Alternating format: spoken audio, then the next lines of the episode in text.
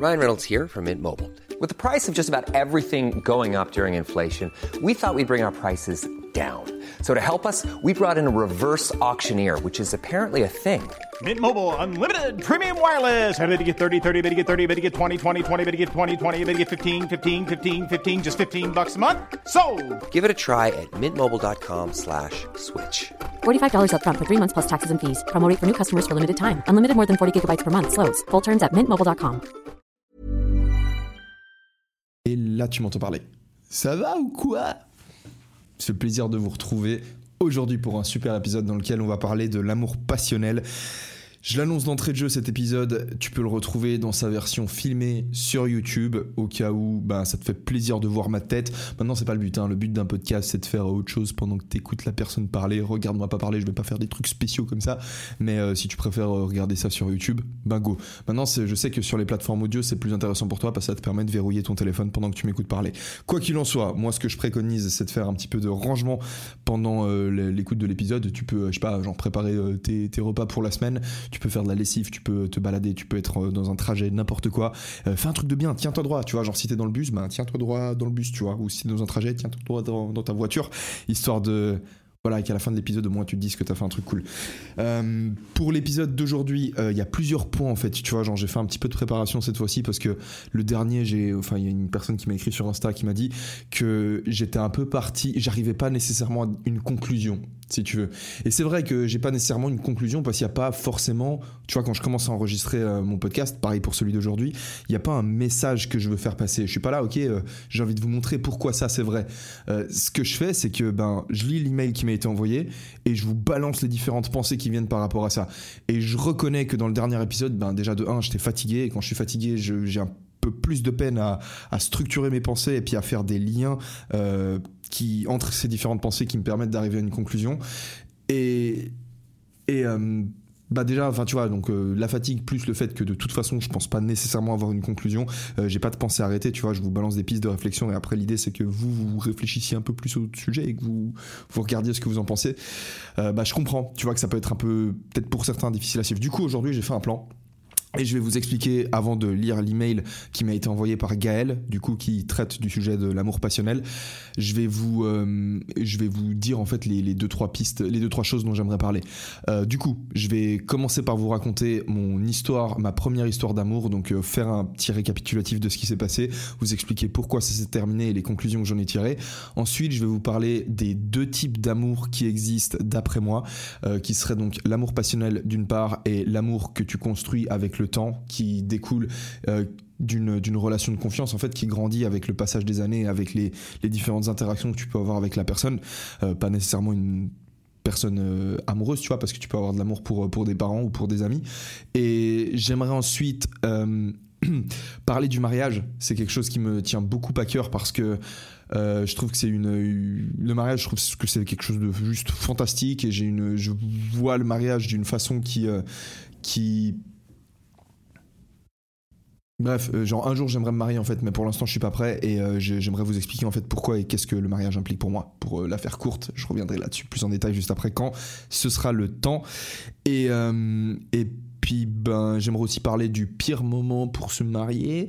J'aimerais parler un peu des émotions positives et du fait qu'elles nous font agir stupidement.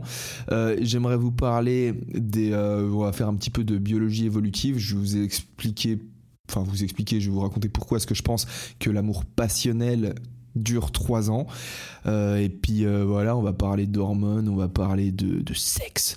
Et euh, c'est plus ou moins tout. Donc c'est parti, je vais lire l'email de Maël et puis on va s'attaquer au programme du jour. Comme d'hab, mets-toi à ranger ton appart, c'est le but de ce podcast. Et il va falloir aussi que je regarde un petit peu le retour parce que je sais que la dernière fois que j'ai enregistré un épisode filmé, l'épisode précédent, tu vois, celui dans lequel je te parlais de... euh, le thème de l'épisode précédent, c'était l'exposition à la peur. À la base, la version, elle était filmée. J'ai enregistré tout l'épisode en filmé, mais ce qui s'est passé, c'est que ma caméra a surchauffé, parce qu'en fait, euh, l'épisode durait euh, une heure. Et vu qu'elle a surchauffé, en fait, elle a, bah, elle a arrêté, elle a coupé le truc et j'ai perdu mon fichier. Donc, euh, cette fois-ci, par moment, en fait, je vais regarder, là, comme maintenant, tu vois, genre, je regarde le retour, je vais regarder le retour parce qu'elle m'annonce quand elle commence à surchauffer. Donc, quand elle surchauffera, gentiment, je me dirai, ok, c'est le moment de, de décourter un petit peu l'épisode. Voilà. Au pire, ce que je ferai, c'est que je le posterai en fait sans sa version vidéo. Donc, euh, on peut y aller. C'est parti. Euh, donc Maël qui me dit bonjour. Bah, bonjour Maël. Dans ton troisième podcast, tu racontes ta première histoire d'amour. Alors c'est le troisième épisode de mon podcast j'imagine la partie 3 présentation. Euh, donc je raconte ma première histoire d'amour. C'est malheureusement la fin qui m'a marqué. Tu racontes qu'après avoir pesé le pour et le contre, au vu de ta situation, il valait mieux que tu te sépares de ta copine. Tu précises aussi que les sentiments ressentis précédemment s'étaient pour la plupart estompés. Viennent alors mes questions. Première question, qu'aurait fait le Helio de 2021 Deuxième question, si la disparition des sentiments est inéluctable, que, que faire que faire passer ce cap? Ah, ah, que bah, j'imagine t'as oublié le mot pour.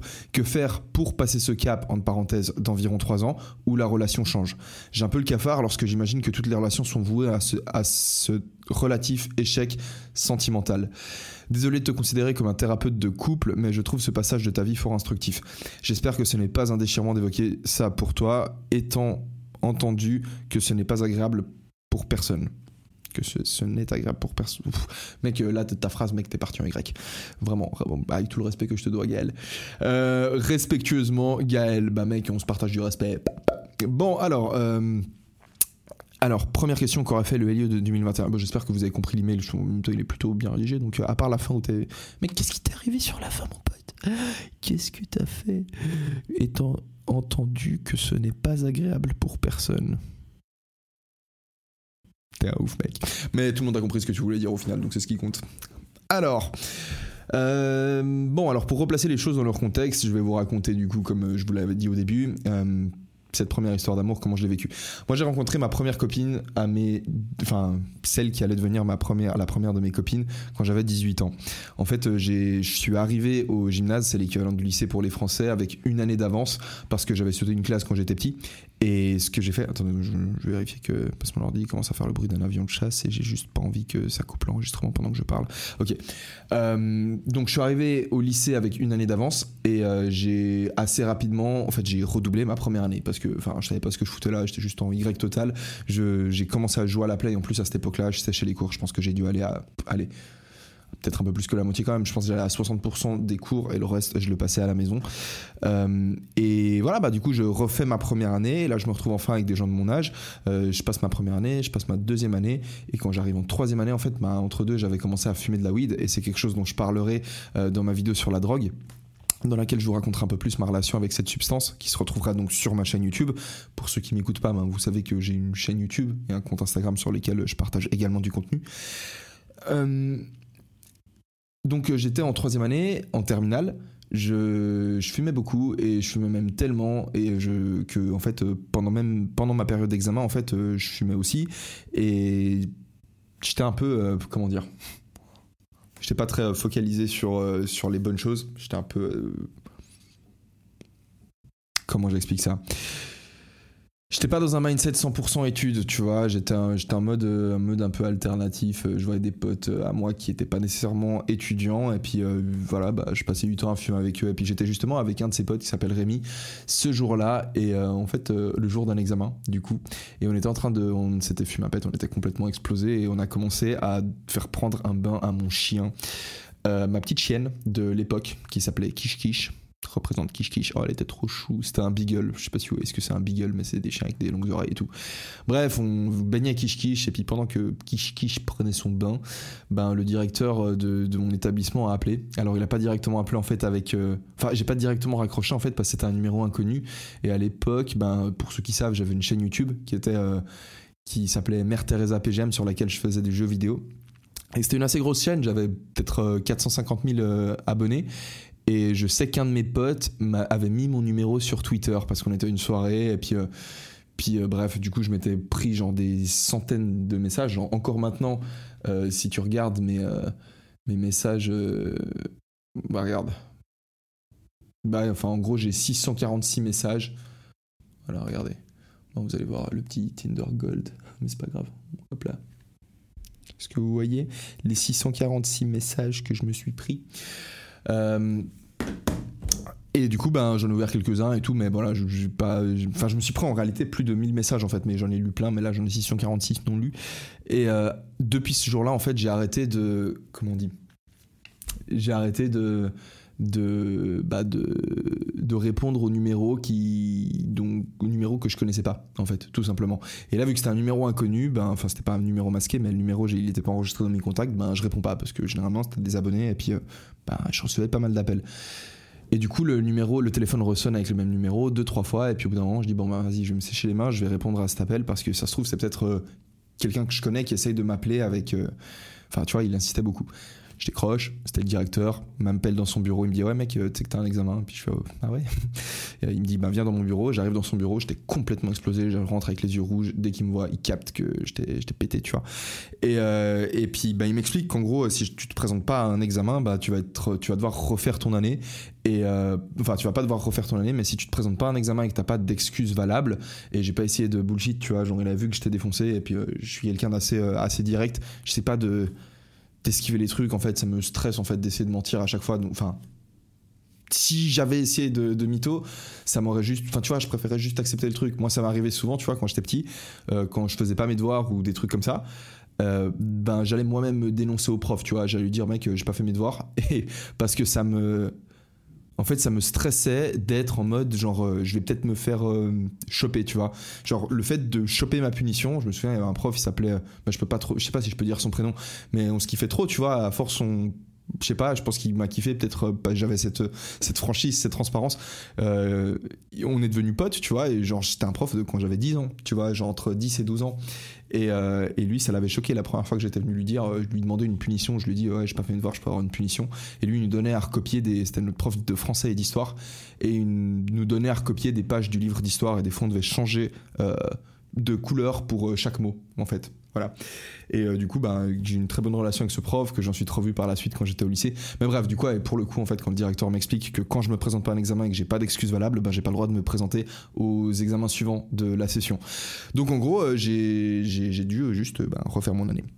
Ce que je disais juste avant, en fait, c'est que ça me stresse d'être dans l'attente, si tu veux. Donc, une fois que tu manges ta punition, en fait, l'avantage, c'est que bah ouais, t'es fixé, tu t'es fait punir, c'est bon, t'as purgé ta peine, et une fois que ta punition elle est faite, ben t'es plus en mode euh, à stresser et tout, t'as l'impression d'avoir payé ta dette, tu vois, et ça c'est assez cool. Bref, du coup je refais mon année. Et quand je recommence mon année, ben, je tombe dans la classe de, de cette fille qui... euh, Dès que je l'ai vue, elle m'a, elle m'a, elle m'a plu. Je l'ai trouvée directement. Elle avait des, des, yeux absolument magnifiques et on s'était, on, tu sais, j'étais pas, j'étais pas quelqu'un qui avait énormément de confiance en moi parce que j'avais pas, je me sentais pas capable de faire des, de faire des choses en fait, de réussir à faire des choses. Je sentais pas que que j'étais capable de de, me dire ok euh, ton goal c'est ça et euh, je sais que tu sais que tu vas l'atteindre parce que tu sais que tu vas faire ce qu'il faut pour pour l'atteindre. Donc en gros euh, j'étais je me considérais pas comme quelqu'un qui était capable d'accomplir des trucs. Donc j'avais pas une très grande confiance en moi en fait tout simplement. Et mais pourtant, là, pour le coup, ben, du coup, vu que je refaisais l'année, j'étais avec des gens qui étaient un petit peu plus jeunes que moi et euh, j'avais peut-être un peu plus de confiance. Mais le truc, c'est que dès que je suis arrivé dans cette classe, en fait, je suis rapidement devenu très pote avec un, mec génial. Je, je pense que je vais éviter de dire les, dire les, prénoms en fait pendant le podcast parce qu'on sait jamais. Bref, je suis rapidement devenu très pote avec un mec et euh, j'ai rapidement appris que ce gars-là, en fait, euh, était, je sais pas s'il était amoureux, mais en tout cas, il était très intéressé par, par cette fille aussi. Et bah en fait, euh, du coup, euh, ce que je me suis, ce que je me suis dit tout simplement, c'était que bah, j'allais pas. euh, vu que lui était dans la classe de cette fille pendant depuis trois ans en fait, et moi je venais d'arriver, je voulais pas directement bah, me mettre ce mec à dos et, et parler avec cette fille. Et vu que j'étais quelqu'un, je commençais justement à devenir quelqu'un qui avait peut-être qui socialement en tout cas s'ouvrait un peu plus parce que quand j'étais arrivé au gymnase j'étais bah, le le gymnase c'est le lycée. Quand j'étais arrivé au lycée et que j'étais le plus jeune de tous parce que j'avais sauté une classe comme je l'ai dit euh, de par mon passé en fait où je m'étais fait un peu chier dessus par les gens j'étais un peu euh, j'avais un peu un sentiment de méfiance et de cynisme vis-à-vis des autres tu vois vis-à-vis des gens de mon âge. Donc euh, je, je m'ouvrais pas trop j'étais je mettais un peu une distance si tu veux avec les gens et bah je me méfiais d'eux en fait parce que j'avais été blessé tu vois par les par, par des gens de mon âge mais là, du coup, j'étais euh, bah, dans une optique un peu différente. Tu vois, j'avais pris un peu de l'âge, j'avais lancé cette chaîne YouTube qui avait très bien fonctionné et euh, qui j'avais pas mal de reconnaissance de la part de, ben, de gens du, qui étaient aussi dans le même dans le même établissement, tu vois, dans le même lycée, qui me qui me disaient ah putain, on a vu ce que tu fais sur YouTube, c'est stylé et tout. J'étais passé à la télé, tu vois. Donc euh, il y avait aussi eu des Bref, et dans la rue, on me reconnaissait, on prenait des photos avec moi. Donc, bref, je me sentais un peu plus stylé qu'au début. Mais j'étais quand même pas, euh, je me sentais pas king, tu vois. Surtout, j'avais jamais eu de copine. Donc, euh, j'étais pas full confiance.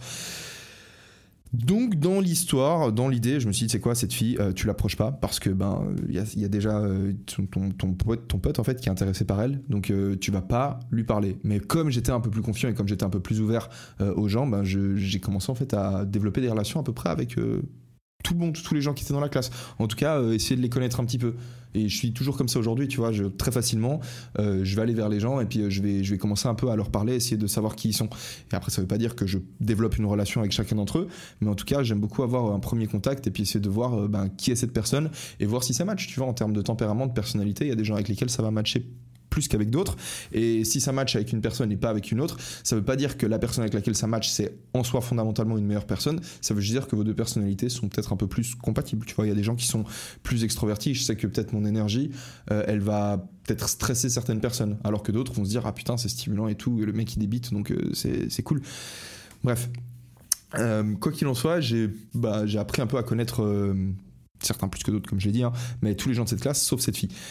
Et euh, avec le temps, du coup, euh, ben, le, le- gars qui était, euh, qui était du coup, qui avait des vues sur elle, je sais pas, a, apparemment tenté un move et ça a pas fonctionné. Et un peu plus tard, on est parti en voyage d'études. Donc toute la classe est partie en voyage d'études à Prague.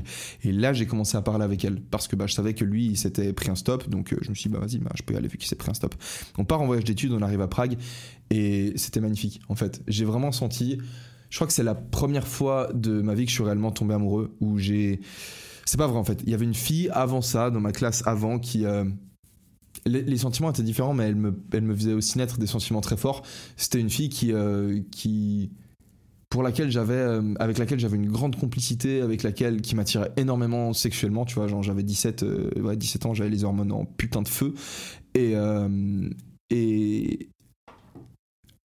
mais c'était différent en fait parce que parce que cette première fille du coup qui euh, avec laquelle j'avais une très bonne relation euh, elle peut-être que de par son attitude elle elle exprimait plus de confiance en elle plus de elle était plus au taquet et euh, elle était très à parler avec beaucoup de mecs et tout et, et elle avait un copain aussi donc elle avait pas ce côté un peu mystérieux peut-être c'est moi hein, qui l'ai mystifié cette, cette fille dans laquelle bah, du coup la la, mon ex, euh, enfin ma première, celle qui allait devenir ma première copine, pour moi elle avait un côté un peu mystérieux, tu vois, parce que elle était un peu timide, un peu réservée, elle parlait pas beaucoup, et puis, euh, enfin elle avait son groupe de potes avec lesquels elle parlait, mais euh, mais c'était pas quelqu'un qui, allait, euh, qui prenait l'attention sur elle, si tu veux. C'est ça qui me plaisait, c'était le fait qu'elle était qu'elle était magnifique, mais que elle se mettait pas, elle se donnait pas en spectacle. Bref.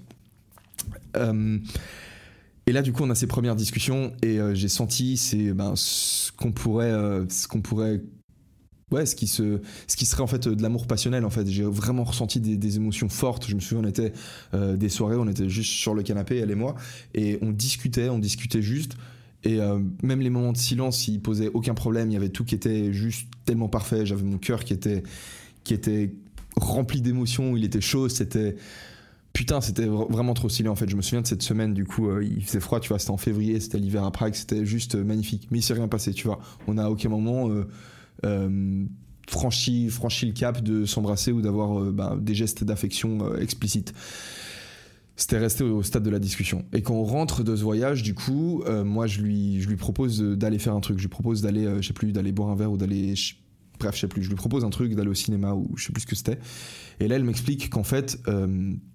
Elle était en train qu'elle qu'elle avait apprécié tu vois euh, ces temps qu'on avait passé ensemble à Prague mais qu'elle pouvait pas euh, venir me voir elle pouvait pas continuer à enfin que si notre relation impliquait du, du, flirt ou se voir pour ce genre de truc ça allait pas être possible pour elle parce qu'en fait euh, depuis pas longtemps elle voyait un mec et que c'était pas encore officiel mais voilà ils se voyaient et puis ils étaient dans un process de, se mettre ensemble et, euh, et puis putain, ça m'a détruit. Genre ça m'a, ça m'a littéralement mis au sol parce que j'étais en train de vivre depuis une semaine. J'avais passé une semaine juste complètement magique. Euh, j'arrive, euh, du coup, on rentre en Suisse et et j'av- j'avais qu'une chose en tête en fait, c'était de pouvoir bah, reprendre et faire naître, continuer à vivre ces émotions hyper fortes, tu vois, que j'étais en train de vivre. Et là, ça a été la descente, tu vois. Et première observation à ce niveau-là, c'est que chose intéressante avec l'amour passionnel, euh, t'as ces montées d'émotions positives qui sont euh, qui sont incroyablement intenses, mais à chaque montée d'émotions positives, en fait, euh, enfin à chaque montée euh, suit ou à la suite de chaque montée, en fait, doit y avoir une descente. Donc, pour toute l'émotion positive que tu vas ressentir, tu vas ressentir de l'émotion négative derrière. Et ça, je pense que c'est une, règle qui est, qui est valable et qui s'applique, qui s'applique à toutes les à toutes les personnes, à tout le monde en fait. Je pense qu'à chaque fois, plus ta relation est intense, plus euh, le moment où ta relation elle va se terminer, ben ça va aussi être intense euh, d'un point de vue négatif. Plus vous kiffez, plus vous marrez, plus ça va être triste quand vous allez vous séparer, plus vos engueulades elles vont être vénères. Enfin, tu vois, genre, pour moi, tu, tu payes tout. C'est comme euh, quand tu prends, pour ceux qui ont déjà pris de la MDMA ou de l'ecstasy, tu te. T'es juste euh, full hormone, tu vois, pendant, ta soirée, t'es full sérotonine, ocytocine, et t'as envie de. Tu débordes tellement d'amour que tu peux pas t'empêcher d'avoir envie de faire des câlins à absolument tout le monde. Tu dois appeler tes parents, tu dois appeler tes amis pour leur dire que tu les aimes, et le lendemain matin, mais tu te sens au fond du trou, tu te tu te détestes toi-même en fait, et et t'es juste, t'es juste trop mal parce que ben t'es, parce que en fait t'as juste, euh, comment dire. C'est comme si t'avais euh, oh putain je peux pas je peux pas faire une métaphore sexuelle euh, comme ça c'est beaucoup trop violent. Euh, c'est comment est-ce que à quoi je peux comparer ça? Bah c'est comme si ton, ton réservoir d'hormones en fait était vide en fait et il doit mettre un petit moment un peu à se recharger. Euh, bref, et du coup, ben voilà, j'étais juste au fond et je me souviens de, de- du jour où justement elle m'a, c'était le lendemain en fait de notre retour à Prague où elle m'avait dit que ben on n'allait plus pouvoir se voir, que j'étais, j'avais mis des chaussures et j'étais parti courir et je sais pas pourquoi je me souviens de ce genre de détails, mais je me souviens que pendant que je courais, je pensais à ça, j'avais la haine, j'avais la rage, mais ça me donnait une espèce d'énergie et euh, j'avais des larmes qui coulaient, c'était l'hiver, il faisait froid et ces larmes elles étaient froides sur mes joues. Je me souviens qu'une de mes chaussures s'était détachée et euh, je continuais à courir alors à courir pardon alors que même alors même que mes lacets étaient défaits. Et je- c'était c'était je me souviens que cette course était, était assez intense en fait. C'était d'un point de vue émotionnel c'était assez fort. Et ce qui se passait c'est qu'on avait ben, en fait tout un semestre encore à passer en étant dans la même classe. Donc moi j'allais devoir continuer à être dans la même classe que cette fille alors que je savais que ben elle me faisait sentir des émotions fortes mais que j'allais pas pouvoir euh, bah, que j'allais pas pouvoir euh, passer j'allais pas pouvoir l'approcher j'allais pas pouvoir euh, ou que si je l'approcherais en fait je me ferais juste du mal. Et en fait c'est exactement ce que j'ai décidé de pas faire. Du coup je me suis dit bah enfin dès que les vacances sont terminées et qu'on a repris les cours bah j'ai simplement euh, marqué une distance avec elle en fait et je lui ai pas parlé. Je lui parlais pas. J'étais alors même qu'on avait eu ces conversations super profondes je- j'étais obligé de me tenir éloigné d'elle parce que bah parce que ça me ferait juste beaucoup trop souffrir en fait d'être avec quelqu'un avec cette fille de passer du temps avec cette fille alors que alors que. Ok, alors monstre désolé, il y a une coupure, j'ai mon logiciel qui a, planté, donc euh, je vais reprendre là où j'en étais. Heureusement, je m'en suis rendu compte assez vite en fait, j'ai que parlé pendant 15 minutes dans le vide, mais ça reste un petit peu chiant. Euh, je disais que ça aurait été trop chiant en fait de passer du temps avec cette fille, alors que, et je me souviens plus ce que je disais après le alors que, bah alors que je pouvais pas euh, lui exprimer mon amour et mon affection de la manière dont j'aurais voulu le faire. D'ailleurs, ça me fait penser à une petite histoire que j'ai vécue. Euh, du coup, euh, c'était ben, cet été, pendant, comme vous le savez, hein, je vous l'ai un peu raconté, euh, pendant le mois de juillet 2000, euh, 2021, donc de cette année, j'ai décidé de sortir un petit peu parce que je suis pas vraiment sorti en fait depuis que je suis arrivé à Barcelone et c'est une ville qui est très orientée vers la fête. Et quand il y a eu l'euro, ben, vous avez vu un peu mes stories sur Instagram, je suis allé dans des bars pour, euh, ben, pour faire un petit peu la fête, tu vois. Et euh, du coup, j'ai rencontré des Français et puis on a fait un peu, je fais un peu la fête avec eux et c'était stylé. D'ailleurs, une fois, du coup, en rentrant de soirée, bah euh, j'ai croisé une fille sur le chemin du retour et puis on commence à parler et puis le courant s'est bien passé et je me suis retrouvé euh, ben pas longtemps après en fait euh, dans sa chambre d'hôtel et de là ben on discute tu vois et la conversation se passe bien je, la touchais déjà, donc je passais mes mains sur sa hanche, sur son épaule. Donc il y avait un peu un contact physique. Par contre, je remarquais que, que, ça allait pas plus loin, tu vois. Et, et je comprenais pas. Enfin, au début, je comprenais pas parce que je me disais, putain, on a une bête de conversation. C'est, dit-on, on a. Enfin, par exemple, elle m'a, dit un truc, genre. euh, parenthèse complète, hein, ça a rien à voir avec le, sujet- le sujet du jour. Mais elle me disait qu'elle aimait bien les voitures de sport. Et mon premier réflexe, c'était de, de me dire que. Putain, moi aussi j'aime bien les voitures de sport, mais j'ai toujours trouvé. C'est la première fois que quelqu'un me le dit de manière aussi décomplexée, parce que j'ai toujours trouvé qu'il y avait quelque chose peut-être de, de stupide ou de stupide ou de mal de trouver une voiture de sport belle. Et j'ai ce souvenir qui me revient d'un pote à moi dont le père avait des voitures de sport quand j'étais un peu plus jeune en Suisse. Et euh, une fois on était on avait fait un tour dans une Alfa Romeo 4C, je crois que c'était ça le modèle, ça ressemblait un petit peu à une petite Ferrari. Et, euh, et j'avais raconté ça à mes parents et je me souviens que ma mère m'a dit qu'elle aurait eu honte de rentrer dans une voiture comme ça. Enfin, elle me pas dit. euh, elle m'a dit moi j'aurais. Elle, me dit. Elle m'a pas dit qu'elle aurait eu honte. Elle me dit que elle aurait honte ou qu'elle aurait un peu honte en fait de rentrer dans une voiture comme ça. Et euh, je sais pas exactement pourquoi elle l'a dit, donc le jour où je t'inviterai sur mon podcast, maman, ben, on en parlera un peu. Je suis sûr que tu seras très ouverte à en parler. Mais je sais que ma grand-mère, par exemple, est issue de, la classe ouvrière, en fait. C'est une. Enfin, elle vient d'un milieu social qui. Comment expliquer ça? En fait, dans les histoires qu'elle nous raconte, elle a fait quelques voyages euh, ensuite, euh, enfin, quand, elle a un peu grandi. Et euh, elle nous raconte beaucoup d'histoires dans lesquelles elle, elle met en avant les, la bonté qu'elle a pu voir dans le cœur de personnes qui ne possédaient pas ou peu de biens matériels en fait. Et elle a tendance en fait à, à détecter, ma grand-mère, donc facilement les, vices qui sont liés à l'argent et aux possessions matérielles. Donc elle, je sais pas si tu vois en fait euh, ce que je veux dire, mais du coup il y a un peu une, une mentalité, je vais pas dire une mentalité communiste, mais un côté un peu euh, euh, en mode la narrative, en mode les riches c'est des méchants. Tu vois ce que je veux dire? Et à partir de là, et c'est vrai, tu vois qu'il y a plein de vices qui sont liés à l'argent, mais je pense que c'est peut-être ce qui moi me faisait me dire que bah, une voiture de sport, ça peut pas vraiment être joli parce que c'est pas pur. Tu vois, il y a un côté euh, pas pur à la voiture de sport. En tout cas, pas aussi pur euh, qu'un tableau qu'un Van Gogh ou que, ou que je sais pas, l'architecture dans la ville de Venise.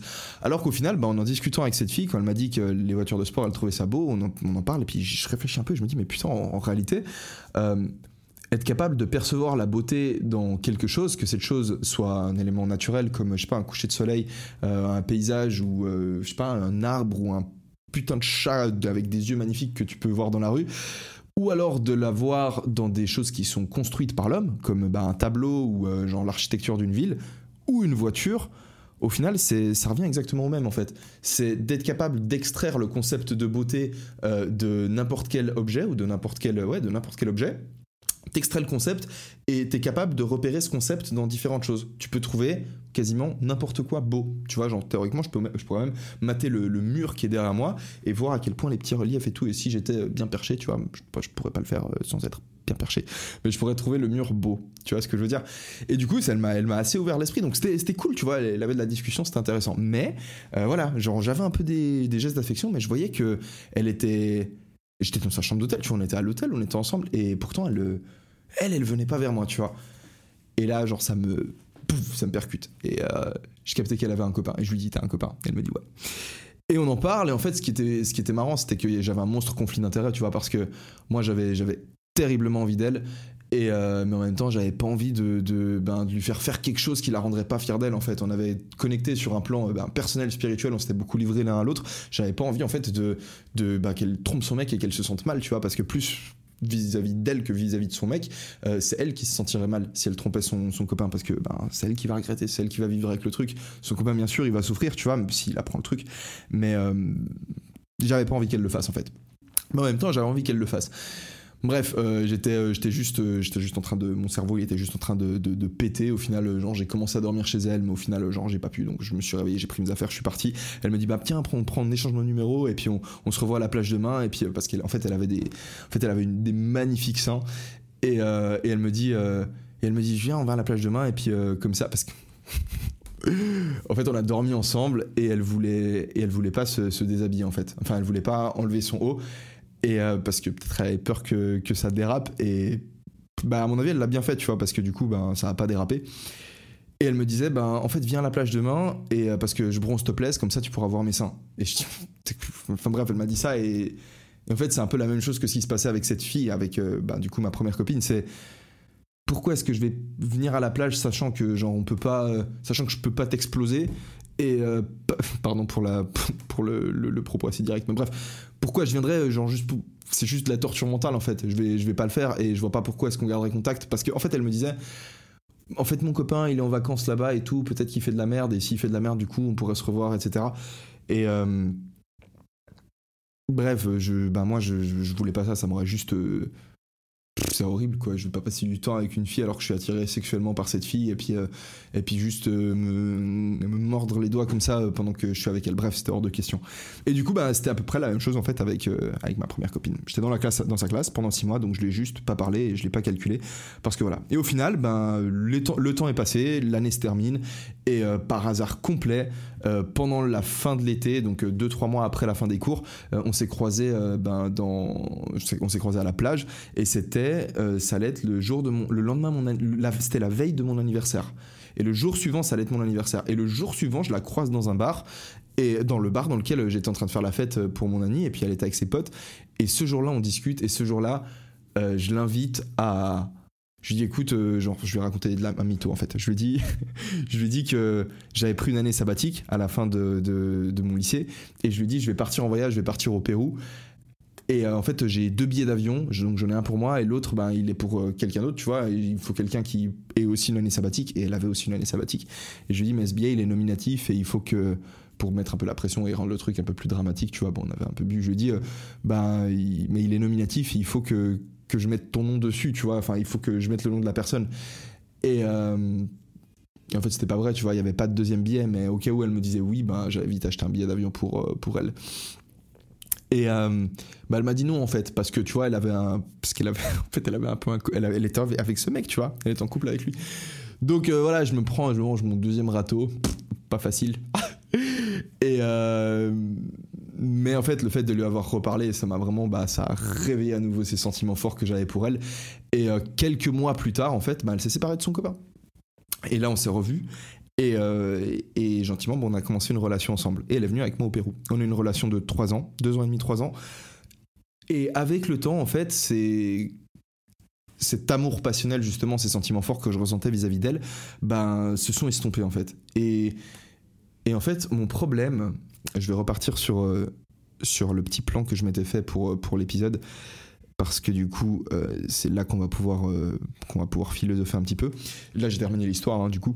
Mon problème en fait la raison pour laquelle j'ai pris la décision de me séparer d'elle c'est parce que je ressentais plus du coup cet amour passionnel. Et ma conclusion du coup ça a été bah ok vu que tu ressens plus cet amour fort pour elle t'es plus amoureux de cette personne donc il faut que tu trouves quelqu'un d'autre en fait. Parce qu'en fait je j'avais pas une philosophie très développée en matière de relations amoureuses et je vivais encore dans le mythe euh, de l'existence du grand amour, du vrai, du vrai amour si tu veux. Donc euh, si t'aimes plus cette personne, c'est que c'est pas ton vrai amour en fait, c'est qu'il y a quelqu'un d'autre que tu vas pouvoir retrouver, une autre personne avec laquelle tu vas pouvoir recréer ces, sentiments forts si tu veux. Et le truc c'est que au final, j'ai compris avec le temps que peu importe la relation dans laquelle euh, je me lancerai, aucune personne va pouvoir te faire ressentir cet amour passionnel, cet amour puissant euh, pendant toute ta vie. Donc euh, en fait, dans 100% de tes relations, tu vas, même si tu peux être très amoureux d'une personne, tu vas pas être très, autant amoureux de cette personne pendant toute ta vie. Donc en fait, il faut que... Hum, donc en fait, à partir de là...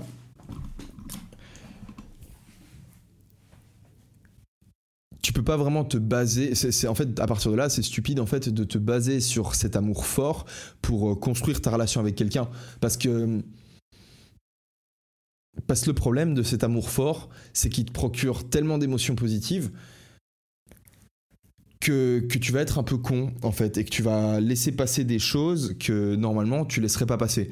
Euh, je vais te, par exemple, j'en sais rien, t'es es tellement amoureux de la personne que il y a certaines facettes de cette personne que tu n'apprécies pas nécessairement, ou euh, une manière qu'elle aurait de te parler, ou euh, des habitudes qu'elle a, des, des, choses avec lesquelles tu carrément pas OK, mais tu vas dire, oh, allez, c'est pas grave. Parce qu'en fait, tu ressens, es tellement amoureux que tu dis, OK, c'est bon, OK, c'est bon. Et ce qui se passe si tu continues à dire, euh, OK, c'est bon, OK, c'est bon, c'est que quand les années vont passer, quand tu te retrouves trois ans plus tard dans ta relation, où tu, où tu ne ressens plus cet amour passionnel, trois ans, ça peut être deux ans, un an et demi, j'en sais rien. Tu vois, on dit souvent que l'amour dure de trois ans, et je vais t'expliquer pourquoi est-ce que je pense que c'est le cas.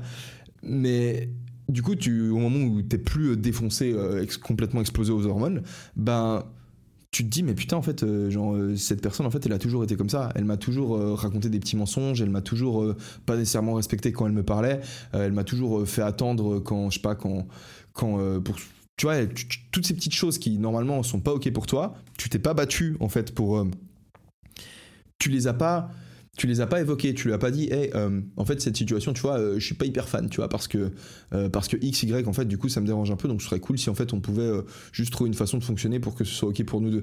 Non, tu le dis pas parce qu'en fait tu te sens juste trop bien. Donc quand tu te sens plus trop bien et que tu veux parler de ces choses, mais en fait il y a tellement de temps qui est passé, il y a tellement d'histoires qui se sont passées entre temps que tu essaies de résoudre le problème auquel tu fais face juste là dans le moment dans ta relation de couple et tu te rends compte qu'en réalité, ben sous ce problème, il y a genre cinq autres problèmes qui se trouvent, tu vois, et t'es obligé de résoudre ces cinq problèmes pour pouvoir résoudre ton problème. Et en fait, sous les cinq problèmes, sous chacun des cinq problèmes, il y a en fait 10 problèmes. Et sous chacun des 10 problèmes, tu as en fait 30 problèmes. Et en fait, tu te rends compte, tu, tu rentres dans des discussions en fait où en fait tu as complètement t'en viens à avoir mal au crâne en fait et t'arrives pas à résoudre euh, le problème que ton couple rencontre même si t'as envie de le sauver parce qu'en fait t'as laissé passer des choses que t'aurais pas dû laisser passer au début de ta relation.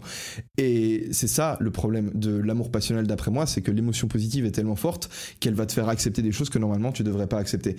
Et et euh, voilà, d'après moi, du coup, c'est aussi, pour moi, c'est aussi une des raisons pour lesquelles euh, tu devrais pas te, surtout pas te, marier dans les, premières, dans les premières années de ta relation, te marier dans tes, quand t'es justement complètement pété aux hormones, quand t'es amoureux fou de la personne, prendre la décision de te marier dans cette situation, c'est comme euh, de prendre, je sais pas, de signer le contrat pour acheter une maison alors que t'es complètement bourré en fait. C'est, c'est, pas un bon bail, c'est pas une bonne chose à faire. Euh, autre chose que, que j'avais noté, c'est que je t'expliquais que que je vivais à l'époque dans le mythe du, grand amour, qu'il y a une personne peut-être qui est sur cette terre et qui est faite pour toi et que c'est que c'est la bonne personne en fait et que un jour tu vas la trouver. En fait, c'est le grand amour, il peut pas exister, tout simplement parce que Imaginons la situation parfaite où tu rencontres la personne parfaite. Tu rencontres la personne qui sur absolument 100% des critères euh, est la personne qui te correspond. Elle est sur le plan, sur tous les plans en fait. C'est la personne qui te correspond. Ben ce qu'il faut que tu comprennes, c'est que cette personne, elle va évoluer avec le temps, d'une part, et d'une autre, toi aussi, tu vas évoluer avec le temps. Donc, When you're ready to pop the question, the last thing you want to do is second guess the ring. At BlueNile.com, you can design a one-of-a-kind ring with the ease and convenience of shopping online. Choose your diamond and setting. When you find the one, you'll get it delivered right to your door. Go to Bluenile.com and use promo code LISTEN to get $50 off your purchase of $500 or more. That's code LISTEN at Bluenile.com for $50 off your purchase. Bluenile.com code LISTEN. Les critères qui pour toi seront importants vont évoluer. C'est-à-dire que peut-être, j'en sais rien, pour toi c'était hyper important d'avoir quelqu'un qui était hyper spontané, qui faisait les choses un peu de manière un peu en Y parce que c'était une petite touche de folie qui te plaisait. Tu vas mûrir et pour toi ce sera plus aussi important que ça. Et ce sera même peut-être euh, quelque chose qui est plutôt à éviter. Donc toi tu vas évoluer et l'autre personne va évoluer. Donc en fait c'est impossible de conserver sur l'entièreté de ton existence en fait un match parfait. Donc même si tu te mets en couple avec une personne qui te correspond à 100%, euh, nécessairement, obligatoirement, après un certain temps, bah, cette personne elle va avoir des choses que des traits de caractère, si tu veux, que tu vas considérer comme étant des défauts. Et donc de là, euh, bah, se pose assez rapidement la question en fait. Donc, si tu veux espérer pouvoir passer l'entièreté de ta vie avec la même personne et avoir une, espèce de continuité, continuité pardon, dans euh, ta narrative au niveau de ta vie sentimentale, de ta vie amoureuse, euh, par exemple, j'en sais rien, fonder une famille, avoir des enfants, avoir un projet commun, une maison, etc. Et euh, maintenir ta relation sur plusieurs années, en fait, il faut que tu sois conscient de ça en fait dès le début, que la personne avec laquelle tu te mets en couple, elle va évoluer et que tes attentes vis-à-vis -vis de ton partenaire vont également évoluer, donc que tu vas te retrouver dans des situations où tu vas dire mais putain euh, qu'est-ce que je fous avec cette personne en fait? Et que les tentations d'aller voir une autre personne en fait elles vont être juste euh, bah, hyper fortes. Parce que toi tu vas tu vas trouver en fait que c'est peut-être quelqu'un d'autre qui en fait te correspond à fond. Donc ce que tu pourrais décider de faire tu vois une philosophie ça pourrait être de se dire ah ok bah en fait euh, je vais passer 3 ans 2 3 ans de ma vie avec cette personne. Et une fois que j'aurais passé 2-3 ans avec cette personne et que j'aurais plus cet amour euh, hyper fort et que, je, et que cette personne ne correspondra plus justement à mon idéal en matière de partenaire, bah, j'irai voir quelqu'un d'autre en fait. Donc euh, tu fais 2 ans de couple, 3 ans de couple et puis après bah, il y a ta collègue de travail ou ton, ton prof de, sport ou j'en sais rien et tu dis en fait lui il a l'air plutôt cool, il a l'air plutôt... Lui en fait il est mieux que mon copain donc euh, vas-y je vais avec lui. En fait tu rentres dans cette logique, comprends que ton, le changement de partenaire tu vas pas juste le faire une fois. C'est pas juste là je suis avec mon copain mais il y a mon je sais pas il y a mon coach de nutrition qui est beau gosse et puis il est stylé et puis euh, en fait euh, j'aimerais bien être en couple avec lui. Donc je vais en fait euh, shifter de mon copain au coach nutrition ça va être mon nouveau copain et ensuite c'est bon avec lui je vais me marier je vais faire une famille. Parce que même s'il te paraît incroyable en fait dans deux ans il va plus te paraître incroyable. Donc en fait faut juste décider de la logique que tu vas décider de suivre. Deux secondes je regarde à nouveau l'enregistrement voir si ça passe. C'est bon pour l'instant tout va bien. La caméra ne surchauffe pas non plus donc c'est super euh, donc de là, voilà, c'est deux approches différentes. Est-ce que tu vas avoir euh, ta vie entière avec une personne? Est-ce que tu vas changer, euh, vivre des relations différentes? Je pense que bah, il y a du bon quelque part à vivre euh, des relations, euh, peut-être même si elles sont courtes, avec plusieurs personnes différentes parce que c'est très enrichissant. Moi, j'ai souffert d'absolument toutes mes relations amoureuses, énormément souffert. Les ruptures, c'est à chaque fois, c'est quelque chose qui me, qui me touche énormément. Mais, et du coup, au point que tu vois, genre, euh, enfin bref, mais j'ai, j'ai pas, comment dire, j'ai pas de regrets et en fait, toutes mes relations, si j'avais dû, si je devais revenir au moment où je les ai faites, tu vois, où j'ai commencé la relation, en fait, j'aurais envie de les recommencer. Parce que même si elles m'ont fait souffrir, après coup, je suis, je me rends compte à quel point elles m'ont permis de grandir. Parce que dans, à travers une relation amoureuse, en fait, euh, tu vas tu, grandis enfin tu grandis plus quand tu es en relation que quand tu es seul. Tout simplement parce que la personne qui est avec toi elle te sert de miroir en fait. Elle va te forcer à prendre ta tête comme ça et elle va te faire regarder les choses que t'as pas envie de regarder. Toi tu es là en mode ouais vas-y je suis inconfortable et tout j'ai j'ai mes j'ai mes routines je suis un entrepreneur et tout je sais pas quoi je monte mes business j'ai mes cours je fais du sport et tout. Tu, tu te crois tu te prends pour un ouf tu vois. Mais en fait il y a une des tas de domaines de ta vie que tu es en train de juste passer, en fait tu les regardes même pas. Et tu as des incohérences. Et t'as pas envie de regarder ces incohérences parce que c'est inconfortable et du coup tu restes dans ta pseudo zone d'inconfort, tu vois. Genre on dit ouais je suis dans ma zone d'inconfort et tout, je sors de ma zone de confort, mais en réalité c'est juste ta routine. Faire du sport c'est devenu ta nouvelle zone de confort. Et en fait, t'as pas envie de regarder ces choses. Et quand t'es en couple avec quelqu'un, bah, cette personne, elle va te forcer à regarder ces trucs-là, tu vois. Et en ce sens-là, elle te fait grandir. Donc mes relations, elles m'ont fait grandir énormément. Mais elles font aussi beaucoup souffrir. Et c'est vrai que peut-être et c'est peut-être pour ça en fait que, d'avoir quelqu'un dans ta vie c'est important. Maintenant, est-ce que c'est mieux d'avoir une personne dans ta vie pour l'entièreté de ta vie ou est-ce que c'est mieux de passer de relation en relation? Bah à nouveau, ça, ça dépend. Mais je pense que un point qui est intéressant à relever, c'est que si tu as envie d'avoir des enfants, et je pense que euh, je pense que tu sais, je vais rencontrer une fille, genre il y a, enfin j'ai rencontré une fille, genre en gros je suis allé m'acheter une Putain, je suis allé m'acheter une gaufre. Elle sentait trop bon en fait. Putain, ces enculés en fait, ce qu'ils font à Barcelone, c'est qu'ils mettent le ventilateur des gaufres si à l'extérieur et ça sent juste trop bon et t'as trop envie de les manger. Mais euh, du coup, j'ai acheté une gaufre l'autre fois, la semaine passée en fait, quand j'étais en train de déménager, quand j'habitais euh, à l'hôtel, tu vois, j'habitais à l'hôtel pendant trois jours pendant mon déménagement. Et j'ai acheté une gaufre. Et en fait, cette gaufre, elle était juste trop bonne en fait, mais c'était pas du tout ça le point. Désolé, je, je, me suis un peu perdu le truc. Bref, la meuf des gaufres, elle me raconte que c'est trop marrant, tellement rapidement, on est parti dans un deep talk.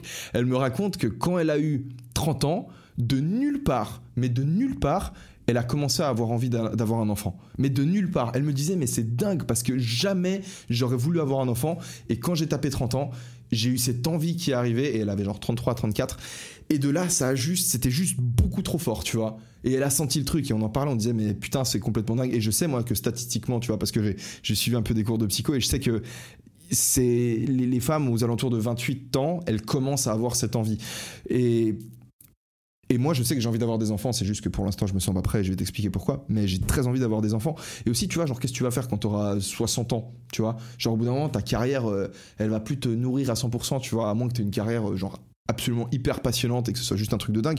Mais au bout d'un moment, tu vois, quand tu vas prendre ta retraite, t'es seul tout, tu vas te faire chier. T'as bien envie d'avoir euh, quelqu'un avec laquelle t'as eu passé, passé une vie, t'as envie d'avoir des enfants, des petits enfants qui viennent te visiter et d'avoir un kiff, tu vois. Tu peux regarder tes petits enfants courir. C'est des choses qui vont te remplir de, ces choses qui vont te remplir en fait, qui vont faire en sorte qu'il y a quelque chose qui se passe dans ta vie. Tu vas à travers tes enfants laisser une trace dans le monde. Et ça, c'est un truc qui est, hyper intéressant. Donc à partir de là, si tu vas avoir des enfants, c'est plus intéressant d'avoir une personne avec, laquelle tu passes le restant de tes jours en fait. Parce que d'une part, euh, je pense que ça va être un peu chiant d'avoir des enfants avec quelqu'un, euh, avec une personne avec laquelle tu es séparé, pas mal de... Bah déjà te divorcer en fait c'est de la merde en fait, mais d'avoir des enfants avec une personne avec laquelle t'es pas en couple et puis qui enfin déjà en plus on sait que tu vois les, enfants qui sont issus de, de, de familles dont les parents sont séparés en moyenne euh, ils vont moins bien sur quasiment tous les plans en fait. Donc à partir de là, si ce qui va te nourrir, ce qui va te donner envie de te lever le matin, ce qui donne un sens à ta vie, c'est de pouvoir laisser une trace positive dans le monde et que la trace positive, la trace que tu vas laisser dans le monde ou une bonne partie de la trace que tu vas laisser dans le monde, bah tu vas la laisser à travers tes enfants parce que c'est eux ensuite qui vont euh, continuer à véhiculer les valeurs que tu leur as inculquées, bah t'as envie d'avoir des enfants qui sont des bonnes personnes, des personnes utiles pour la société, qui peuvent contribuer, qui peuvent apporter de l'aide aux gens autour d'eux, tu vois. Donc dans ce sens-là, c'est peut-être plus intéressant en fait d'avoir de, de, rester ensemble, tu vois, avec euh, ton partenaire pour le bien des enfants justement. Mais voilà, les deux approches, euh, les deux approches euh, s'accordent. Mais en tout cas, un truc qui est sûr, qu'il faut que tu te sors de la tête, c'est que si tu peux pas en fait vouloir euh, vivre avec euh, la même personne pour le restant de tes jours et espérer que tu vas trouver la bonne personne pour ça. Si tu veux vivre avec la même personne pour le restant de tes jours, tu vas devoir accepter que tu vas vivre avec une personne qui, à plusieurs reprises, tu vas dire, mais qu'est-ce que je fais avec cette personne? Et tu vas devoir juste, ben, continuer à être dans la discussion de manière permanente, en fait, avec elle, à tenir, à tenir au courant de ce qui se passe. Tu peux pas laisser couler les choses et juste ne pas en parler, ne pas en parler, ne pas en parler, et espérer qu'un jour, ben, tu vas régler les problèmes. Parce que quand tu arrives au problème le jour plus... Euh, le jour plus 1000, en fait, euh, c'est beaucoup trop compliqué en fait à relever tout ça.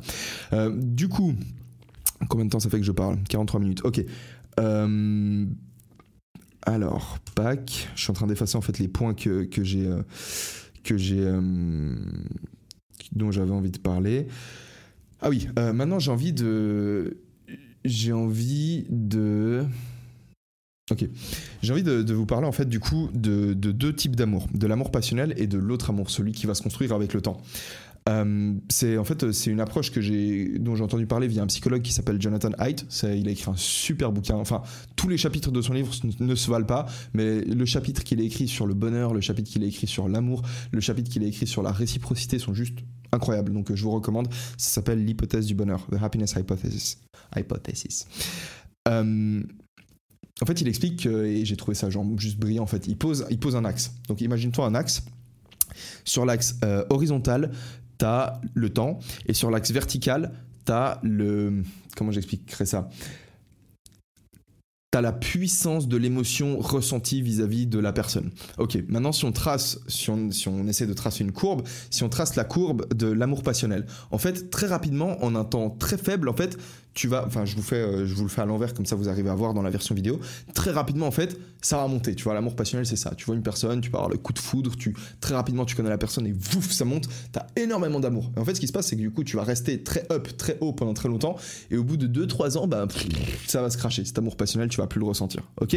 Sur le même axe, maintenant, on va placer l'autre courbe, la courbe de l'amour que tu vas développer avec le temps, avec la confiance. Et cet amour, tu le développes via les, via la confiance en fait que tu construis avec cette personne, via les attentions. Tu vas la chercher au travail, tu l'aides dans un projet, tu l'amènes au resto, tu as une attention vis-à-vis d'elle, etc. Et c'est une courbe, du coup, elle, qui ne monte pas très vite, mais elle va, elle va monter très lentement, mais de manière constante. Et en fait, elle, elle va jamais se cracher. Parce que si tu continues à prendre soin de la relation, à traiter la personne avec respect et à vouloir le meilleur pour cette personne, bah cette courbe, elle va juste monter constamment.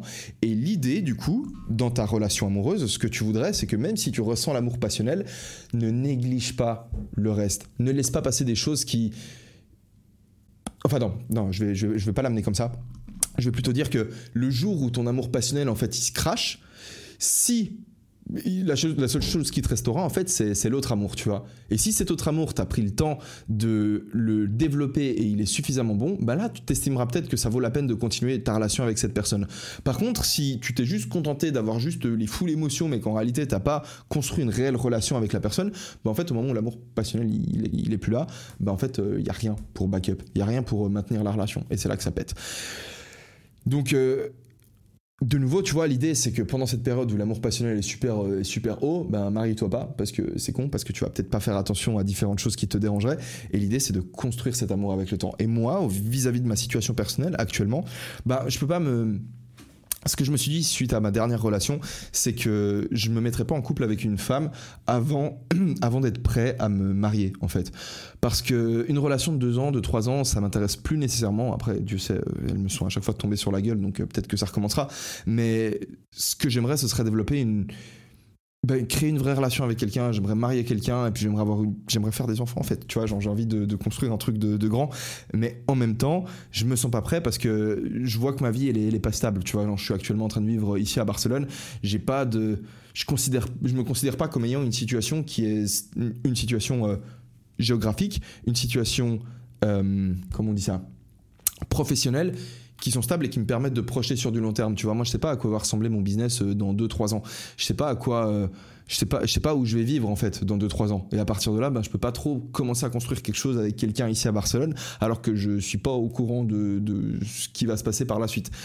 Donc, le mariage, c'est quelque chose qui m'intéresse. J'ai envie de me marier. Pour moi, le mariage, c'est une promesse.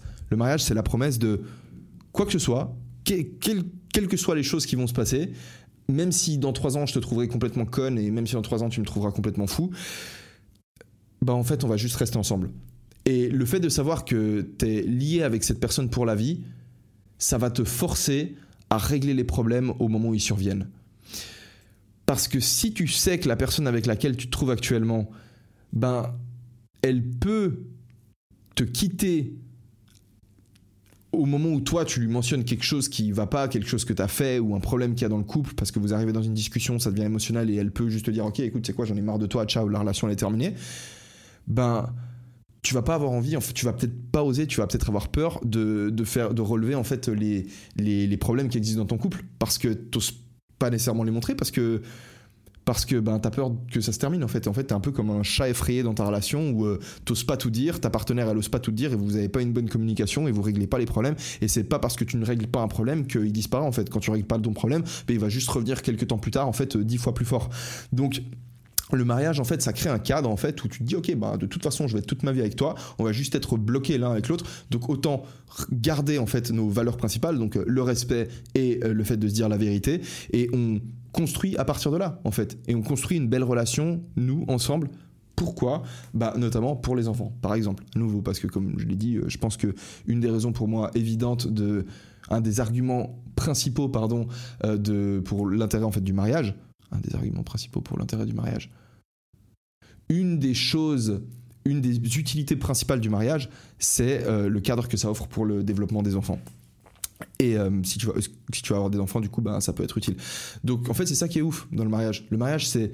Aujourd'hui, on l'a. euh, Aujourd'hui, on voit ça comme un truc euh, légal. En fait, tu te maries, du coup, t'as les acquets, les biens communs, si tu veux, et puis, euh, et puis quand tu te divorces, ben, c'est la merde. Et en fait, moi, je trouve ouf, mais que qu'aujourd'hui, tu puisses te marier et puis euh, faire les. euh, putain, ça dépend des systèmes légaux, tu vois, mais je crois qu'aux US, ils peuvent le faire. Aux US, ils peuvent se marier et décider au moment du mariage de comment est-ce que les biens seront répartis au moment du divorce. Ou alors euh, des couples qui se marient en séparation de biens. Ça veut dire quoi? Ça veut dire qu'en fait, tu, tu te maries avec quelqu'un, donc tu te fais la promesse de ne jamais te séparer, parce que c'est ça le mariage, mais en fait, tu prévois ce qui va se passer quand tu vas te séparer. Et ça, c'est juste complètement dingue, parce qu'en fait, t'as jamais été marié, si tu le fais. Si au moment où tu te maries, tu penses qu'à un moment donné, tu pourrais te séparer de la personne, c'est juste que t'as pas été marié, tu vas pas te marier. Parce que le mariage, c'est une promesse. Le mariage, c'est pas un contrat que tu signes et euh, qui, qui dit, ok, alors c'est mieux pour, parce que fiscalement, ça va être plus intéressant ou je sais pas quoi, mes couilles. Ça, c'est de la merde, ça, on s'en fout. Ce qu'il y a de beau dans le mariage, c'est la promesse. Et en fait, à partir du moment où on a commencé à libéraliser le, le- délire et puis à se dire, ok, en fait, maintenant, parce qu'au début, quand tu voulais divorcer, au début, tu pouvais pas divorcer. Ensuite, tu pouvais divorcer dans des cas extrêmes où il y avait des cas de, je sais pas, genre, euh, ta meuf, elle, en fait, euh, c'est une prostituée, s'est prostituée dans ton dos ou des trucs comme ça. Ensuite, tu pouvais divorcer, mais il fallait montrer la faute, si tu veux, qu'avait commise l'autre conjoint. Il fallait que le conjoint il ait fait une faute grave pour que tu puisses te divorcer. Et en fait, au fil du temps, bah, le divorce c'est devenu quelque chose de normal. En fait, il suffit de demander le divorce et tu peux l'obtenir.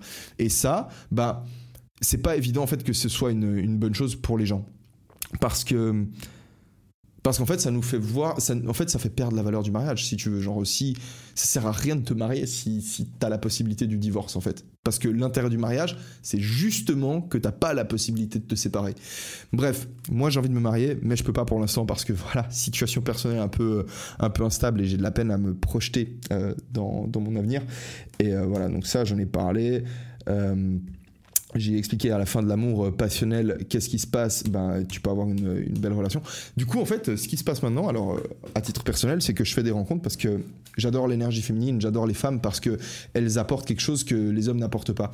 Euh, les hommes et les femmes, évidemment, d'un point de vue métaphysique, comme comme je l'ai déjà dit, on est absolument égaux. Tu vois, il n'y a pas un sexe qui est supérieur à l'autre. On est tous des, des âmes dans des corps et on, vaut tous la même chose. Mais on n'est pas pareil. Tu vois, y a- je trouve qu'il y a.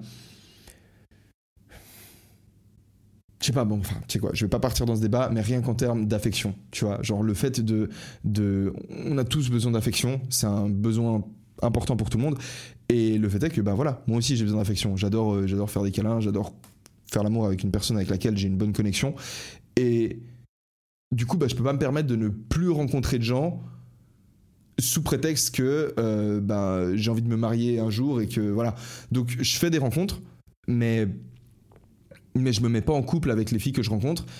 Et, je garde la transparence vis-à-vis de ce que vis-à-vis de ce que je recherche vis-à-vis de ce que vis-à-vis de la situation dans laquelle je me trouve en fait.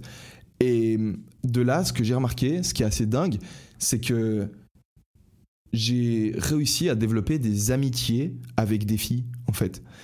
Et je suis pas encore euh, certain que ces amitiés sont 100% saines parce que même si pour moi j'ai l'impression qu'elles sont saines parce que euh, ben moi je me sens bien vis-à-vis de l'amitié parce qu'en fait euh, euh, c'est une fille avec laquelle ben, pendant un certain temps on a couché. Ensuite elle a été avec un copain mais avec son copain mais vu que je veux le meilleur pour elle ben j'ai pas essayé de la détourner de son mec ou je sais pas quoi. Quand elle avait des problèmes avec son copain ben j'essayais de lui expliquer que que c'est normal d'avoir des problèmes dans un couple etc tu vois j'essayais de vraiment l'aider et de la soutenir à prendre des décisions qui étaient bonnes pour elle. Donc moi j'ai l'impression d'avoir une influence positive euh, sur ces filles que j'ai côtoyées mais à nouveau je sais pas à quel point euh, je suis obligé de leur faire confiance quelque part, tu vois. Je suis obligé de leur dire, écoute, si toi tu sens que la relation, ta relation avec moi elle est toxique parce que tu as des sentiments vis-à-vis de moi et tu as l'impression que ça te bloque vis-à-vis de tes autres relations sentimentales, sentimentales pardon, bah ça va être à toi de prendre la décision de me dire que tu plus envie de me voir. Donc moi j'ai l'impression que ces relations elles sont saines et que j'ai des relations profondes d'amitié avec des filles avec lesquelles je peux avoir des, belles discussions et pour la première fois de ma vie, tu vois, parce que parce que j'ai jamais en fait vraiment eu des des euh, j'en ai eu quelques-unes mais mais c'était rare en fait, tu vois, j'avais pas des et surtout pas avec des filles avec lesquelles j'ai couché parce que si je couchais avec une fille et qu'ensuite j'arrêtais de coucher avec cette fille en fait, c'est pourquoi est-ce qu'on couche ensemble? On couche ensemble parce qu'on on est attiré, euh, on est mutuellement, mutuellement attiré euh, ben, sexuellement. Mais du coup, si on arrête de coucher ensemble, c'est alors qu'on couchait ensemble de base. En fait, on couche ensemble parce qu'on s'entend bien et parce qu'on a, y a de l'attirance physique. Donc on arrête de coucher ensemble. C'est a priori pas parce que l'attirance physique a disparu, étant donné que bah, on n'a pas énormément changé physiquement. Donc c'est peut-être qu'il y a quelque chose au niveau de notre communication, au niveau du feeling mutuel qui s'est barré. Et du coup, on a un peu gentiment arrêté de s'écrire et on s'est perdu de vue. Mais j'avais jamais vécu le fait de coucher avec une fille et ensuite d'arrêter de coucher avec elle, mais de garder euh, une relation avec elle en fait. Et les filles avec lesquelles c'est arrivé, je me pose la question, hein, mais j'ai justement ce sentiment sur une courbe graphique, tu vois, de, de, construire cette relation de confiance petit à petit. Et peu importe en fait ce qui va, ce qui va en découler, en fait, peu importe si au final euh, je, vais, je vais me marier avec une de ces filles ou s'il va se passer un truc de fort.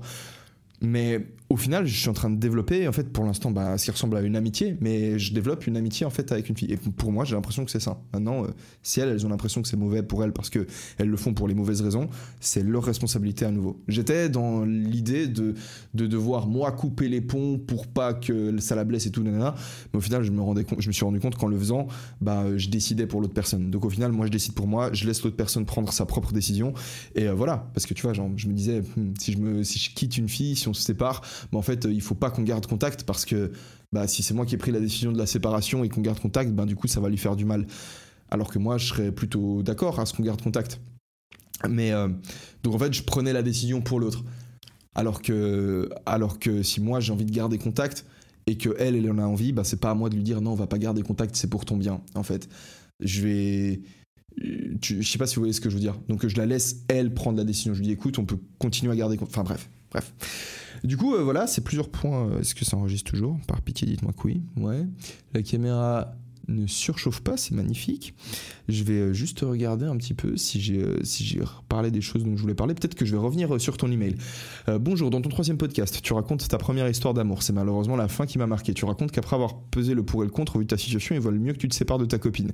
Tu précises aussi que les sentiments ressentis précédemment, c'était pour la plupart estompés. Je viens alors mes questions. Qu'aurait fait le Helio de 2021 Bah aujourd'hui, si j'étais en couple avec une fille et que je ne ressentais plus du coup bah, ces sentiments forts, bah Déjà, si aujourd'hui j'étais en couple avec une fille, ben, c'est parce que je serais conscient de ça. Je serais conscient que les sentiments, ils vont pas rester genre hyper forts. Donc en fait, je me serais mis en couple avec cette fille, déjà avec une fille que j'aurais appris à connaître avant de m'engager avec elle. C'est-à-dire que j'aurais, avant de me lancer dans la relation de couple, je, me, je, je m'en serais fait une amie en fait. D'abord, j'aurais essayé de regarder si sur les différents points on est compatible, si c'est une personne qui partage des valeurs profondes qui sont importantes pour moi, tu vois. Parce que bien sûr, on peut changer, on peut évoluer, mais c'est pas parce que euh, tu vas pas partir de l'idée que parce que tout le monde va évoluer, parce que toi tu vas changer et l'autre personne va changer, que tu peux en fait te mettre en couple avec n'importe qui parce que c'est complètement aléatoire. Il y a quand même un minimum de contraintes dans le système. T'as des gens qui sont plus ou moins ouvert, t'as des gens qui sont plus ou moins ordonnés, t'as des gens qui sont plus ou moins anxieux. Si toi t'es hyper ordonné et que la personne avec toi est hyper désordonnée, bah ça va peut-être pas faire un super bon match, tu vois. Évidemment, vous allez pouvoir changer sur le temps, mais il y a quand même un minimum de choses à regarder. Et en fait, ces minimums de choses, maintenant, j'ai envie de les observer avant de me lancer dans la relation de couple. Et du coup, si je me lance dans une relation de couple aujourd'hui, bah c'est pour, bah c'est pour y aller jusqu'au bout en fait. Donc, euh, ce qu'il aurait fait le lieu 2021, c'est que bah, il aurait pas mis fin à la relation. Voilà. Et je pense aussi que je me demande si le fait d'avoir eu beaucoup de relations avec beaucoup de filles, ça m'a pas aussi euh, euh, désensibilisé à l'amour. Tu vois ce que je veux dire? C'est une question des fois que, je me pose, mais je serais curieux d'en parler un peu plus et d'en parler avec quelqu'un aussi pour avoir, pour avoir un, petit, un petit miroir. Si la disparition des sentiments est inéluctable, que faire, euh, comment faire pour, comment faire, que faire pour passer ce cap d'environ 3 ans où la relation change?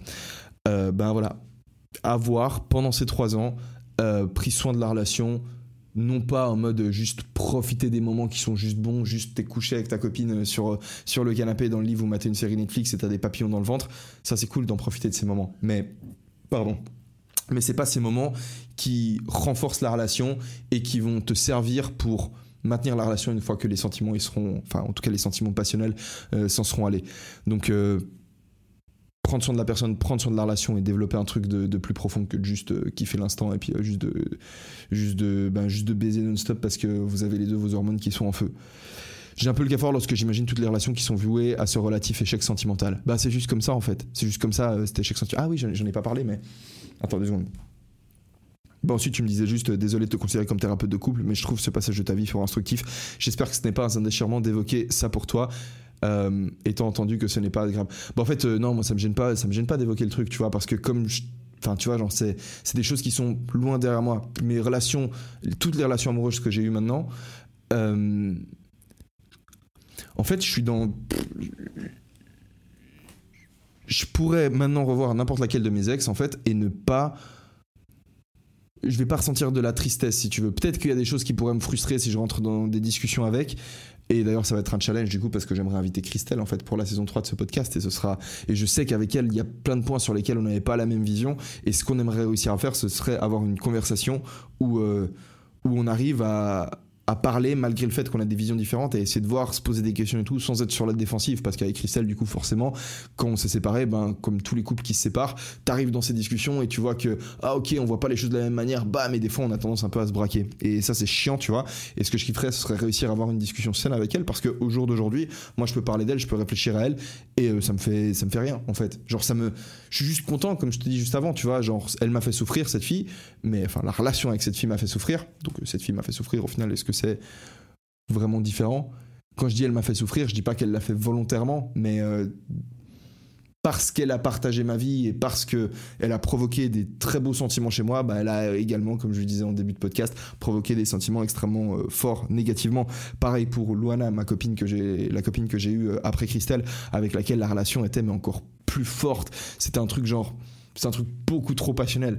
Là-dessus, c'était du, du full irrationnel à 100%. En fait, on s'est connus. Euh, je m'étais séparé de Christelle depuis trois semaines. La fille a emménagé dans ma résidence étudiante. Et dès le début, il y a eu une attirance physique, mais tellement forte, la fille était, enfin, c'était juste une, c'était juste un missile en fait. Et euh, et en fait, on a commencé une relation alors qu'on était genre tellement différents, mais genre tellement différents, t'as absolument pas idée d'à quel point on était différents, mais il y avait une attirance physique qui était très forte, il y avait un truc de très passionnel, mais, mais voilà, il n'y avait pas, le, y avait pas le, terrain d'entente derrière pour back up le truc, tu vois. Et euh, c'est ouf parce qu'avec cette fille, enfin, cette relation aussi, elle était, elle était dingue. Et d'ailleurs, elle pourra jamais venir sur le podcast parce qu'elle parle pas français, mais un jour, si je fais un, un podcast en portugais, bah du coup, je l'inviterai, ou en anglais en fait.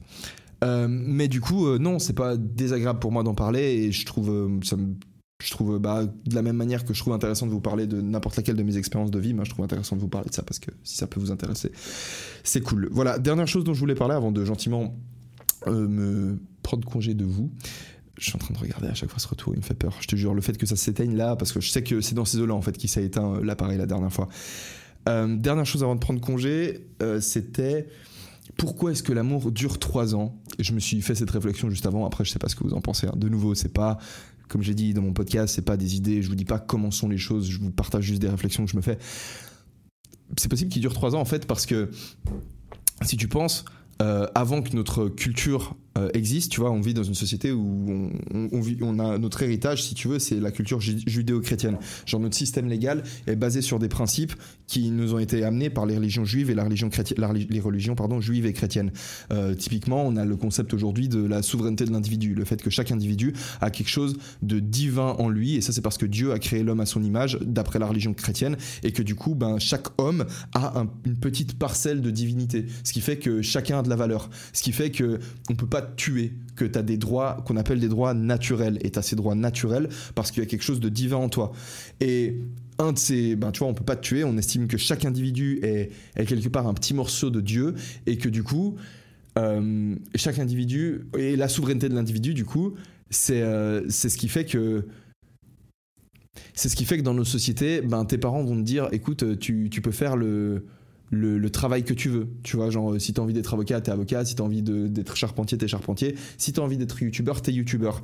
Et, euh, et c'est pas c'est pas le cas dans toutes les cultures tu vois une culture qui a pas cette base judéo-chrétienne euh, t'as des cultures qui sont euh, où en gros c'est tes parents qui vont décider le travail que tu vas faire ils vont même décider avec qui tu vas te marier et ça c'est parce que les religions qui sont à la base de ces cultures bah elles sont elles sont différentes en fait et au final, les, je sais pas, tu prends la religion bouddhiste ou, en fait, c'est des religions qui, euh, qui, tout comme la religion chrétienne, tu vois, les deux, les deux religions, elles partent du même principe, que la vie, c'est de la souffrance. Et euh, c'est pour ça que le symbole de la religion chrétienne, c'est un mec qui est crucifié à une croix, que les bouddhistes disent que la vie, c'est de la souffrance. Mais, et ils apportent des solutions différentes au final pour répondre au même problème. Les bouddhistes, ils vont dire, OK, il faut se libérer de tes affects. Les chrétiens, ils vont dire autre chose. Et en fait, euh, pourquoi est-ce que je vous racontais tout ça? Bref, ah oui, oui, oui. Je vous racontais tout ça parce que bah, dans certaines. Je dis pas. Je raconte tout ça en fait parce que. Il n'y a pas une religion qui est plus juste qu'une autre en fait. C'est juste des réponses différentes qui sont apportées, des réponses différentes qui sont apportées au, au, euh, au final au, même problème. Par exemple, quand euh, dans l'islam ils vont dire ben, que l'alcool c'est interdit, pourquoi est-ce qu'ils interdisent l'alcool? Ben moi je peux comprendre pourquoi ils interdisent l'alcool dans l'islam. Enfin je peux comprendre le raisonnement qu'il y a derrière. Alors j'ai pas étudié euh, l'islam donc je vais peut-être me taire, mais je peux imaginer ce qui a poussé à, ce qui a poussé au truc. Bref, ce que je voulais raconter à la base, c'est que nous, on a une culture. Notre culture, elle s'est construite par-dessus notre biologie. Parce qu'avant d'être des civilisations avec des cultures où on avait, bah, du coup, une religion, on avait genre des, des, des codes sociaux, euh, on était juste des animaux, tu vois. On était quelque part euh, 100% euh, contrôlés par nos affects. Alors, l'appareil vient de s'éteindre. J'espère que il m'a pas averti qu'il est en train de surchauffer. Donc euh, voilà, on n'a plus l'audio, on n'a plus la vidéo, mais l'audio est-ce qu'il continue? Putain, j'espère qu'il continue. Bref, euh, je disais, bah du coup, je te dis au revoir déjà. Déjà, oh, je suis disparu. Euh, on est plus, on est contrôlé par, euh, on était contrôlé par nos affects et on n'avait pas par exemple une culture qui nous disait que que c'était que c'était une bonne chose de se marier, tu vois, ou c'était une bonne chose de ne pas tromper ta meuf. Ça c'est la culture qui le dit parce que quand t'es un putain de chimpanzé dans la savane, tu vois, genre chose qu'on était euh, il y a quelques temps, je sais plus exactement quand est-ce que on a été divisé des quand, est-ce que euh, de quand remonte l'ancêtre commun avec les chimpanzés. J'ai l'impression que c'est 2 millions d'années. Je sais pas pourquoi j'ai ce chiffre qui me vient en tête, mais je crois que euh, voilà, on remontait à 2 millions d'années qu'on avait un ancêtre commun avec le chimpanzé. Mais putain, je suis hyper curieux. Tu sais quoi Je vais aller chercher ça. Je sais qu'on est Homo sapiens depuis il y a 300 000 ans, mais common ancestor chimpanzee. Ancêtre commun chimpanzé Ouais, merci, mais c'était de quand? Ah putain.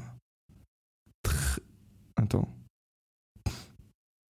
Ok, on était exactement chimpanzé il y a 13 millions d'années. Et, euh, et, ensuite, ben, tu vois, genre quand deux, quand deux espèces deviennent des espèces différentes, ben, c'est un processus qui est, qui est long parce qu'en fait, c'est une population de chimpanzés qui a commencé à vivre dans un environnement différent et ils ont développé des caractéristiques parce que parce qu'en fait, ces caractéristiques, elles, leur, elles favorisaient la survie de ces individus dans cet environnement spécifique.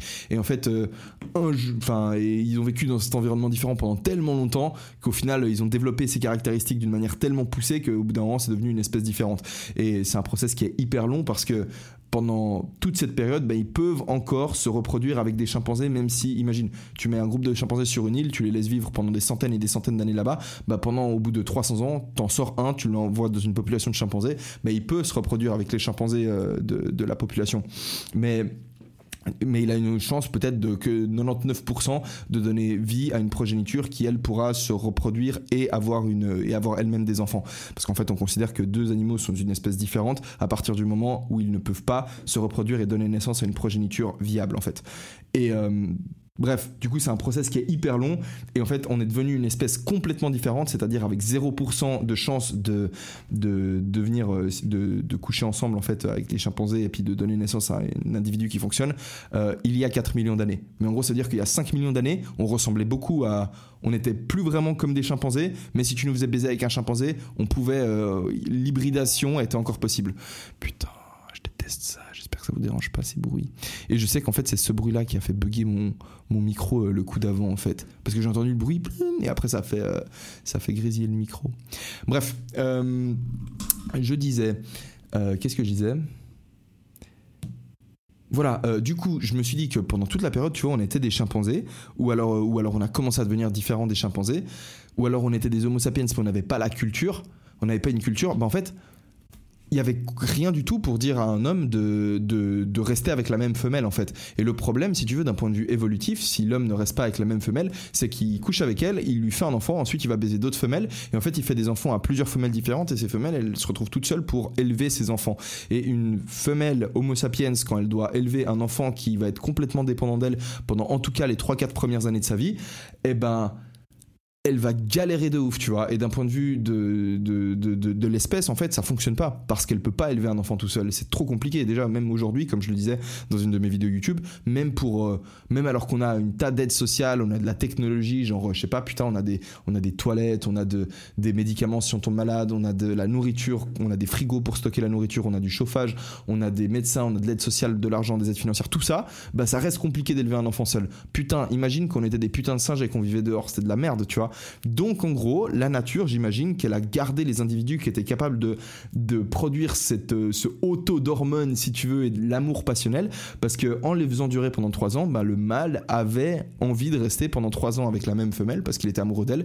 Et vu que ben, dès les premières guerres, à mon avis, ben, ils baisaient, tu vois, parce qu'il n'y avait pas la société pour leur dire de pas baiser, j'en sais rien, tu vois, comment ça se passait. Mais ils avaient l'enfant assez rapidement, et vu qu'ils restaient ensemble parce qu'ils étaient amoureux, bah, au moins ils s'occupaient de l'ensemble, enfin le mâle soutenait la femelle, en tout cas pendant les 3-4 premières années de la vie. Et ensuite, ben, il se barrait. Tu vois, il se barrait pour aller exploser euh, d'autres femelles. Mais avec le temps, du coup, la culture est venue et euh, grâce à la religion judéo-chrétienne, bah maintenant, bah, le mal, euh, aujourd'hui, on, valorise. Tu vois, quand t'entends des vieux qui disent Putain, nous sommes un couple depuis 70 ans. Tu Oh putain, c'est beau. Tu vois, on trouve ça beau quand on entend parler de ce genre d'histoire. On trouve ça stylé, on valorise ça. Et pourquoi est-ce qu'on le valorise? Bon, on a de la peine à le dire, on a de la peine à comprendre pourquoi est-ce qu'on trouve ça cool. Et je pense Bref, je vais pas, je vais pas partir trop long, surtout que, surtout que, bah déjà de 1, j'ai pas grand chose à dire là-dessus, mais aussi parce que, ben, en fait, je stresse un petit peu que la caméra soit éteinte. J'espère que ça marchera quand même la version vidéo. Au pire, ce sera que version audio, en fait. Donc, euh, voilà, au pire, juste pas la version vidéo sur YouTube. Bref, euh, je vous souhaite une excellente fin de journée. Moi, je vais retourner au cowork et. Euh, Oubliez pas de me laisser un gros 5 étoiles sur ce podcast, mettez-moi yimbe. Oubliez pas de, commenter, de laisser un like sur YouTube, etc. Vous pouvez passer visiter mon site internet, vous avez m'envoyer un email, luavilamonios at gmail.com, euh, vérifiez les notes de l'épisode, vous trouverez le lien vers mon Instagram, ma chaîne YouTube, euh, mon site web et... Euh, et c'est plus ou moins tout. Donc je vous souhaite une excellente fin de journée. J'espère que votre appartement est propre. Et je vous dis à la prochaine pour bah, un nouvel épisode. Ciao